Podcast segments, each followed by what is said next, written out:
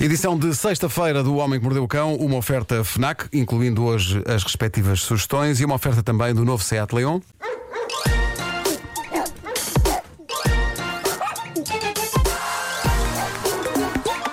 O homem que mordeu o cão. Título deste episódio: Patos tarados e assaltantes mimados proporcionam-me fortes cólicas. Ai que não vou aguentar. Pronto, já está. Tens que resumir isso depois. Obrigado, Nuno. Pediste um bom título em off e É deste-me um bom título. Isto foi um bom título. Bom, ser carteiro consegue ser uma profissão tramada por várias razões. Faça chuva ou faça sol, eles têm de andar a distribuir correio nas nossas casas. Para além disso, ainda há a guerra ancestral entre carteiros e os cães das casas onde eles têm cartas para entregar e é tramado. Mas há mais flagelos que perturbam esta profissão. Flagelos ou flage- flagelos? Flage- flagelos, flagelos. Mas olha, Nuno, ainda bem que escolhes esse teu, porque hoje é Dia Mundial dos Ah, Correios. Pronto. Pronto. Faz todo sentido. Claro. Então, e achas que isto não foi pensado? Claro, é evidente, peço desculpa, peço desculpa. Porquê me tomas? Realmente. Bom, eh, no, no caso do carteiro inglês Steve Hines, nas notícias esta semana, ele encontrou um pesadelo diário sob a forma de um pato. É o pato de estimação de uma família que desenvolveu um desejo sexual fervoroso e intenso pelo pobre carteiro. E ele diz que o, o pato avança para ele com um olhar desvairado, abrindo e fechando o bico e emitindo uma espécie de um silvo. Características que indicam que o pato, que se chama Bob, quer loucamente acasalar com o carteiro Steve. E o Steve diz que não tem outro remédio senão afastá-lo usando cartas que ele tira do seu saco para poder afugentar o pato. O problema é que a cerca da casa daquela família está estragada e o pato arranja sempre maneira de sair e de correr louco de desejo na direção do carteiro. E a coisa parece que é tão assustadora que o carteiro já avisou os donos do pato que se eles não reparam a cerca e se o pato não para de o atacar, ele simplesmente parará de entregar correio naquela casa. Mas o achas homem, que- o homem está aterrorizado com o pato imagino. tarado. Mas achas que é um pato maluco por fardas? Ou é o cheiro? É... Pá, não Como faço é ideia, não faço ideia, mas aparentemente o pato, o pato não faz isto com mais ninguém. O pato adora, adora o. O amor tem destas coisas. É, Sim. é, às vezes é estranho quando o carteiro se vai embora, vês o pato a fumar um cigarrinho. Eu devo dizer, eu vi uma fotografia do pato, vi uma fotografia do pato e sim, há qualquer coisa no olhar da ave que inquieta. Não é uma meiga ave. Não é uma meiga ave. Não é uma meiga ave. Ele é uma, vai é com um- tudo. É uma ave doida. É uma ave doida.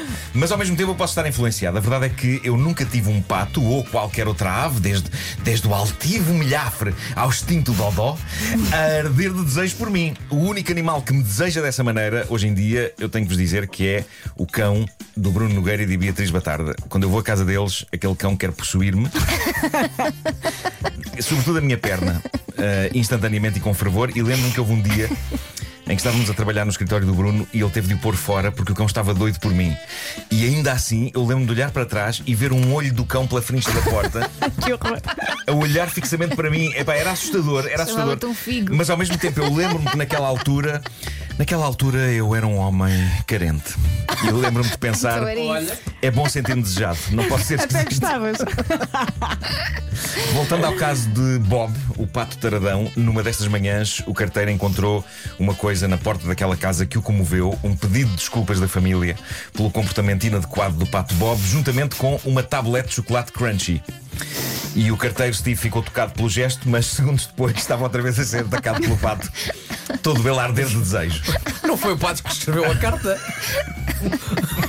Oh, pá, sério, tens que fazer um cartoon com isto. Um pato a arder de Sim, desejo. é merecedor, é merecedor. Bom, na África do Sul, ali para os lados de Joanesburgo, um assalto acabou mal, não porque o bandido tenha levado alguma coisa, que não levou, mas porque o bandido ficou tão desiludido com a qualidade do telemóvel que o assaltado lhe passou para as mãos que acabou por dar dois tiros ao homem. Felizmente não o matou, o homem está hospitalizado, parece que fora de perigo, mas a razão dos tiros foi de facto o telemóvel. O bandido disse: Passa a marcar o telemóvel. O homem passa-lhe um Nokia dos antigos. E era de facto o único telemóvel dele. Eis um resistente com um telemóvel sem internet nem câmara. Olha, digo-te uma coisa. E o assaltante ficou em choque. Não em sei choque. se é mais perigoso levar tiros ou com esse telefone na cabeça. Também é verdade, ele podia ter usado. Ele usava o próprio telefone. Pum! aquilo parecia, parecia um sabonete. Ah, mas o assaltante ficou em choque. mesmo. Então você passa com um telemóvel sem câmara. Mas era de facto o único telemóvel do homem. E pumba, tiros. E a polícia agora está em, em busca do criminoso. A geração mais velha, não sei que idade, tinha, senhor? Diz aí. Não diz, não diz, não a diz. geração mais velha, e agora falo do meu pai, Sim. continua com o mesmo Nokia. Isso é incrível. Porque já sabe como é que aquilo se mexe, já sabe. Não... pior, pior. Esses Nokias tinham uma capacidade muito limitada para mensagens. Pois toca a memória e armazenamento. O meu pai tem as mesmas mensagens guardadas há anos. Há é- mensagens que eu mando ao meu pai que não chegam. Ele ainda está à espera que chegue a mensagem que diz Bom Natal 2014. Mas é uma relíquia. É, oh pai, É, apaga tá muito mensagem. Vou pô-las aonde? Oh, pai, apague! Maravilha. Não consigo, gosto muito delas. Mas eu, eu estava aqui a pensar que adorava saber se entre os nossos ouvintes há tradicionalistas do telemóvel, mas depois lembrei-me que se usar eles não podem dizer-nos nada para o WhatsApp, porque não devem sequer saber o que é o WhatsApp. E são pessoas que não devem saber também o que é o Facebook ou o Instagram e ainda devem viver na ideia paradisíaca de que a humanidade é genericamente boa, porque não leem comentários nas redes sociais. Meu Portanto, Deus. são felizes. É, como eu invejo essa parte. Bom, esta manhã andei a chafurdar numa. Seu porco. numa página de Reddit chamada Cringe. É diferente da página de que falamos aqui várias vezes, a Tifu. Nessa página as pessoas contam erros embaraçosos que cometeram. Ah, aqui no Cringe, digamos que é um repositório de embaraços básicos da televisão e coisas contadas pelas pessoas que podem não passar de bom velho azar. Mas esta história, apesar de ser sobre um tema algo sujo, eu creio que tem uma natureza bastante universal. Quem nunca, malta? Quem nunca? Foi um anónimo creio que americano, que deixou este desabafo. Eu acho que isto merece uma banda sonora, Pedro. É uma situação muito, muito angustiante. Vou então passar a ler. Isto aconteceu esta manhã, embora constate agora que o meu erro fatal foi ter levado a cabo ontem à noite o seguinte: a minha mulher e eu fizemos farritas. E tínhamos em casa um resto de molho muito picante que tínhamos trazido há uns dias do nosso restaurante mexicano favorito. Espalhei molho desse por todo o meu prato. Hoje, estou eu a trabalhar no meu escritório, apreciando o silêncio, já que devido à Covid há cerca de 10 pessoas no edifício inteiro, e noto uma ligeira cólica no meu estômago, como que sugerindo que eu tinha de ir. Tentei afastar isso da minha mente, já que estava no meio de uma impressão de diversos documentos e queria ter a certeza de que eles ficavam organizados. Passam cinco minutos e a dor, de repente, torna-se numa emergência. Desta vez, as minhas entranhas mal me deram qualquer aviso. A coisa mudou de uma ligeira e suave dor para aquilo que parecia ser um tornado quente e espumoso. Ai! Parecia que as minhas entranhas estavam a pulsar. A dor e a pressão no cólon eram como que o meu corpo a exclamar: Tu tens exatamente um minuto para encontrar uma casa de banho. Levanto-me e noto que a severidade da situação se torna ainda mais clara. Não estou a exagerar quando vos digo, isto foi a sensação, tenho de evacuar, mais intensa que alguma vez tive na vida. É difícil de escrever, mas parecia que todo o meu abdômen estava a vibrar, da mesma maneira que um carro velho vibra quando se liga ao motor pela primeira vez. Avanço para a casa de banho. No meu andar só existe uma casa de banho unissexo, mas não gosto de a usar porque toda a gente consegue ouvir e cheirar o que estamos a fazer lá dentro. A casa de banho mais próxima é no cimo de umas escadas e ao fundo de um corredor comprido. Uma caminhada de 90 segundos a um passo rápido. Ao chegar às escadas, tive de apertar as nádegas para combater um tremor particularmente ameaçador. Que bela descrição. Quando chego ao corredor, desato num semi-jogging. Abro a porta da casa de banho e, neste ponto, mal consigo evitar que se abram as comportas. Mas, para meu horror, constato que está um colega meu junto ao lavatório. Um tipo que eu não via desde março por causa do confinamento e com quem sempre tive uma relação amigável. Ui! Ele vê-me no espelho e os olhos dele brilham. Ei, há quanto tempo? Como estás? Se eu não estivesse a usar máscara, ele teria percebido que a minha expressão era de pura agonia. Embora eu goste genuinamente Embora eu goste genuinamente deste tipo, desejei naquele momento que ele falecesse com AVC. De modo a que eu pudesse defecar em paz. Soltei um muito débil como vai isso? E tentei mover-me na direção da Sanita. Infelizmente ele não percebeu e tentou iniciar uma conversa. Não. Não me lembro do que ele disse, porque nessa altura, libertar a tempestade interior era o meu único objetivo. Aguentei cerca de 5 segundos e disse algo do género: Peço desculpa, dá-me só um segundo.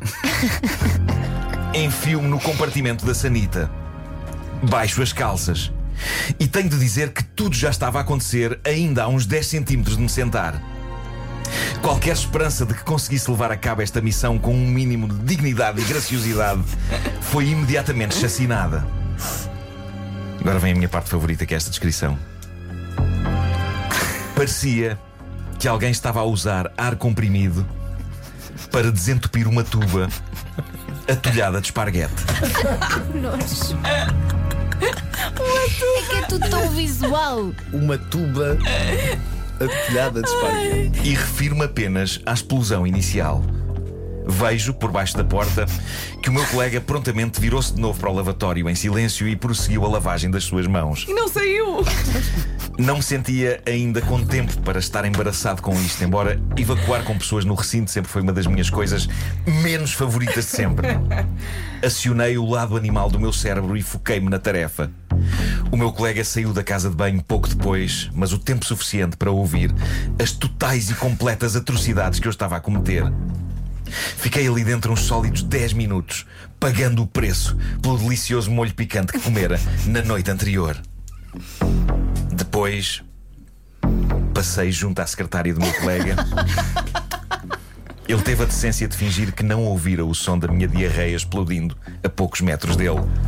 Mas era possível ver em seus olhos e ouvir na sua voz que a nossa relação nunca mais seria a mesma. O horror. Incrível. Incrível. Olha uma coisa. A mulher dele também comeu molho picante. Mas há pessoas mais resistentes do que outras. pá. Eu não, não faço ideia do que é que se passou com a mulher dele.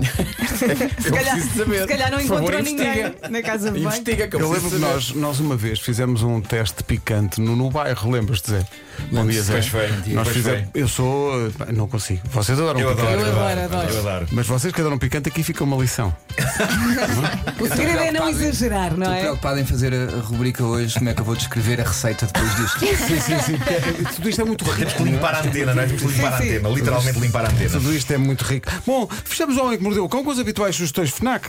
Eh, e, e isto. A isto- FNAC sugere imódio. Sim, sim. Frase- É pá, imódio. E a frase, a frase a reter é: Isto tem piada.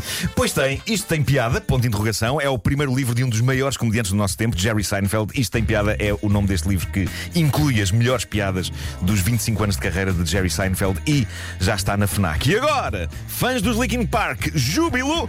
O álbum Hybrid Desculpa, tive uma ligeira trombose. Hybrid Theory fez 20 anos e eles lançaram uma edição especial. A boa notícia é que podem encontrá-la na Fnac em CD e LP, mas há mais duas edições especiais deste álbum: a Deluxe Edition com 4 vinis e uma Super Deluxe Edition com CDs, vinis, DVDs, litografias, muita memorabilia e um livro de capa dura. É capaz de haver ainda uma Super Super Deluxe Edition que inclui um dos membros da banda. Vivo! Como ele está hoje. Há mais e isto inclui uma, uma perguntinha de trivia aqui para a equipa, para ver se vocês sabem. Eh, é uma sugestão que passa pela nova coluna Marshall Amberton, que está na FNAC. Funciona com Bluetooth, tem, eh, funciona sem fios, tem, sem fios, sem fios.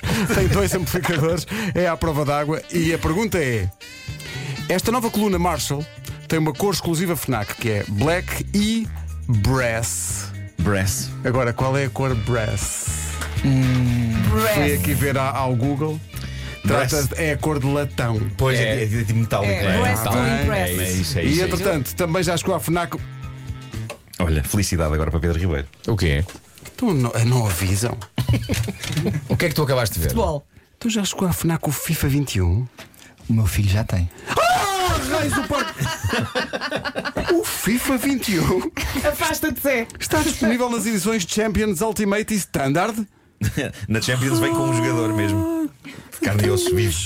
Inteiro? Olha, Pedro, ali ao, pé- ao pé da Praça de Londres, sabes o que é que já chegou? João 21. João 21, sim, sim. Muito bom. Muito, muito grande jogo- jogabilidade ao nível do túnel. O Homem que Mordeu o Cão foi uma oferta Ao FNAC. nível do túnel. Chega primeiro às novidades e foi também uma oferta do novo Seat Leon.